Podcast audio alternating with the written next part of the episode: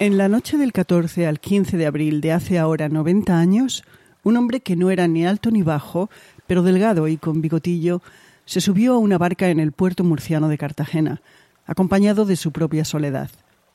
Los libros de historia cuentan que en la oscuridad de la noche se veían luces de las celebraciones. No sabemos qué pensó al verlas ese hombre inteligente, aunque ajeno a la cultura o debates intelectuales. Los que le conocían decían que era alegre, incluso frívolo, pero que podía deslizarse rápidamente al autoritarismo. También era caprichoso, y toda España hablaba sobre su afición desmedida por los deportes, al juego, a los negocios sospechosos o a las mujeres, pero sobre todo por lo militar. Lo militar le deslumbraba. En unos minutos la barca llegó a un crucero de la Armada Española con el nombre de Príncipe Alfonso. El hombre Alfonso León, Fernando María Santiago, Isidro Pascual, Antón Borbón, Habsburgo Lorena, embarcó y habló con el capitán. Mostró curiosidad por saber bajo qué bandera navegarían. Se le informó que por el momento se mantenía la roja y amarilla, pero por deferencia, y se le avisó que cambiarían a la roja, amarilla y morada al entrar en aguas territoriales francesas, camino de Marsella.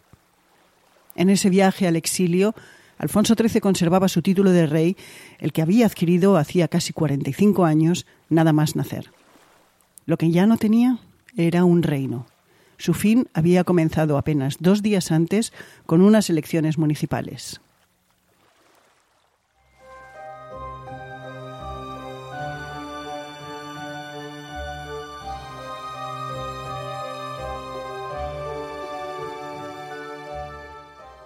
Hola, soy Ana Nieto. Bienvenidos una semana más a Calendario de Historias, una producción de Audire Podcast donde recordamos el pasado y nos preguntamos qué queda de ello.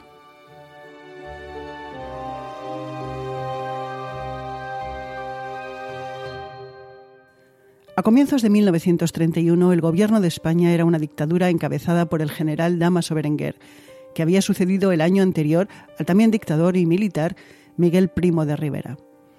El gobierno de Berenguer, conocido como la dicta blanda, no sabía cómo lidiar con la crisis económica mundial causada por la Gran Depresión, ni tampoco con la llamada cuestión catalana, ni las protestas obreras o de estudiantes, ni con una sucesión de intentonas golpistas fallidas.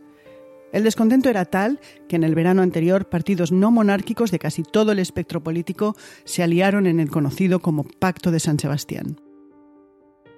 El objetivo del pacto era claro, la eliminación de la monarquía, estaban hartos de la injerencia de Alfonso XIII en los gobiernos y de su deriva autoritaria, hartos de las aventuras militares en África, hartos de las corruptelas del monarca, tanto las reales como las percibidas, hartos de sus negocios, como que fuera el mayor accionista del Metro de Madrid, hartos de favores a amigos. Tampoco ayudaba su vida disoluta, con cacerías, viajes al extranjero, coches deportivos, mujeres y juego. De hecho, se le llegó a conocer popularmente como Fernando el Siete y Media, Fernando por su nefasto antepasado, Fernando VII, y siete y media por el juego de cartas. Así las cosas, la dictablanda de Berenguer cayó. Y el rey nombró como jefe de gobierno a otro militar, el almirante Aznar, y con un gobierno de afines al monarca intentó planificar una vuelta al pasado, al periodo constitucional de las primeras dos décadas del reinado. En la hoja de ruta, el primer paso era la celebración de unas elecciones municipales que se convocaron para el 12 de abril de 1931. Servirían para conocer por dónde respiraban políticamente los españoles, o mejor dicho, los varones españoles mayores de edad, y así se convirtieron en un plebiscito sobre la monarquía. También decidió que en esos comicios aplicaría la ley electoral del 1907, que establecía que en las circunscripciones en las que se presentasen un número igual o inferior de candidatos al de puesto de concejales, no habría votación, y los candidatos asumirían sin más sus cargos. Eso llevó a que los caciques locales movieran sus hilos y evitaran los comicios presentando candidatos de su cuerda en el número que les convenía, Así, una semana antes del día 12 de abril, ya se habían elegido por ese método de elección automática un total de 14.018 concejales monárquicos y 1.832 republicanos.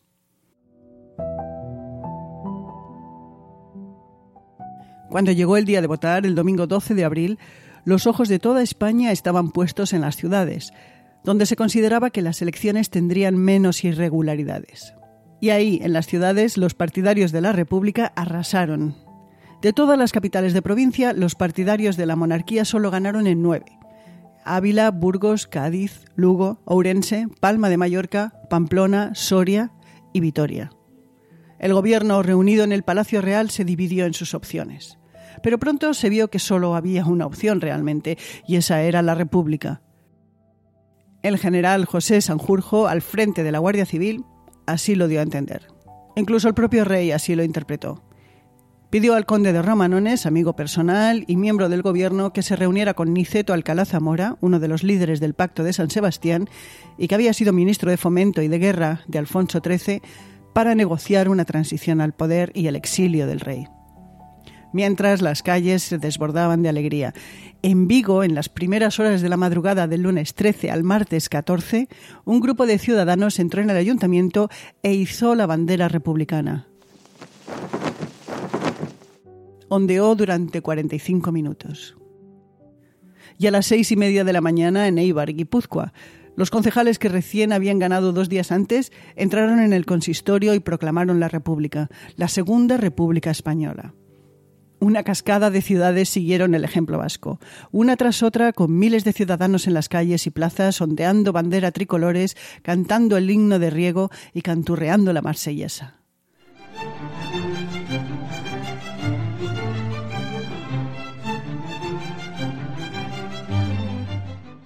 El rey, todavía en el Palacio Real, salió hacia las ocho de la tarde. Se subió a uno de sus coches deportivos, un lujoso Duesenberg, y se dirigió a Cartagena para tomar el barco que lo llevaría al exilio. Alfonso XIII vivió en hoteles en varias ciudades europeas hasta que se trasladó a la Italia de Benito Mussolini. En enero de 1941 renunció a la jefatura de la Casa Real en favor de su hijo Juan. Falleció un mes más tarde. Treinta y nueve años después sus restos fueron repatriados por orden de su nieto, el rey Juan Carlos I, y reposan en el monasterio del Escorial. La reina Victoria Eugenia y cinco de sus seis hijos se exiliaron el 15 de abril. Salieron en tren camino de Francia. La reina vivió en Suiza, separada de su esposo. Regresó a España una sola vez, en 1968, para ser la madrina del bautizo de su bisnieto, Felipe, hoy Felipe VI. Sus restos también se encuentran en el Escorial. Alfonso, primogénito de los reyes y por tanto heredero, salió del Palacio Real en camilla.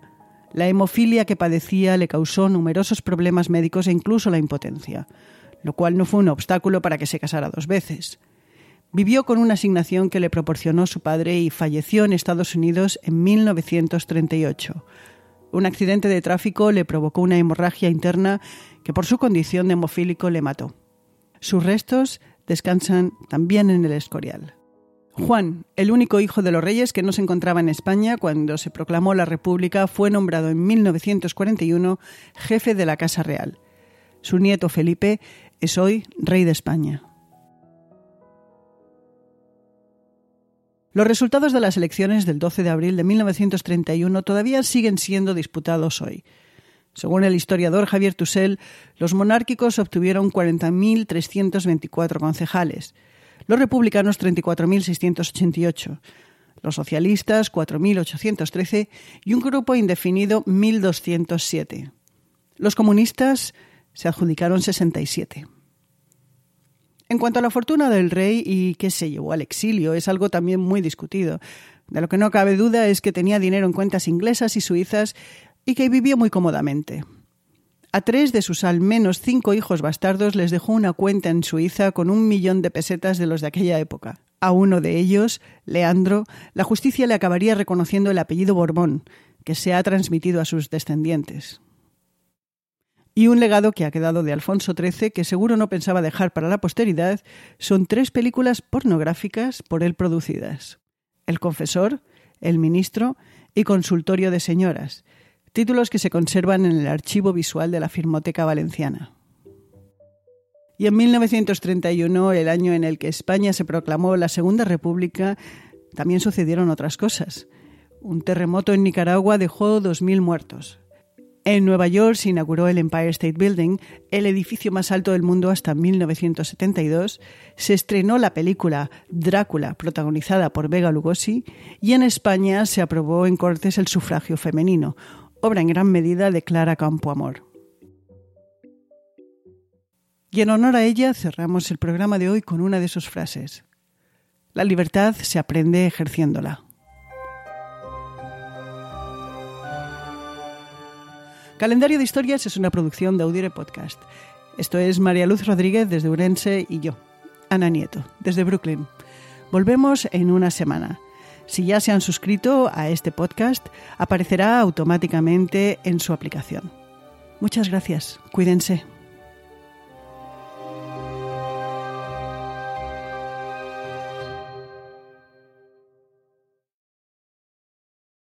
Carlos Alfredo. ¿Quién va a hacer nuestros taxes? Este año nos casamos, nació Carlos Alfredo Jr. Tengo las manos ocupadas con todos estos pañales. No sé qué hacer. Yo sé lo que puedes hacer. ¿Con los pañales? No, con tus taxes. Soy Ángela, tu experta de TurboTax Live. Con tantos cambios últimamente, yo me puedo ocupar de tus taxes de principio a fin. Hacer taxes a veces puede parecer dramático. Por suerte, los expertos bilingües de TurboTax Live te ayudan a obtener el máximo reembolso sabiendo que tus taxes están bien hechos. You do your thing. We've got your taxes. Intuit TurboTax Live. La preparación de taxes y la aplicabilidad de las deducciones varían según el individuo.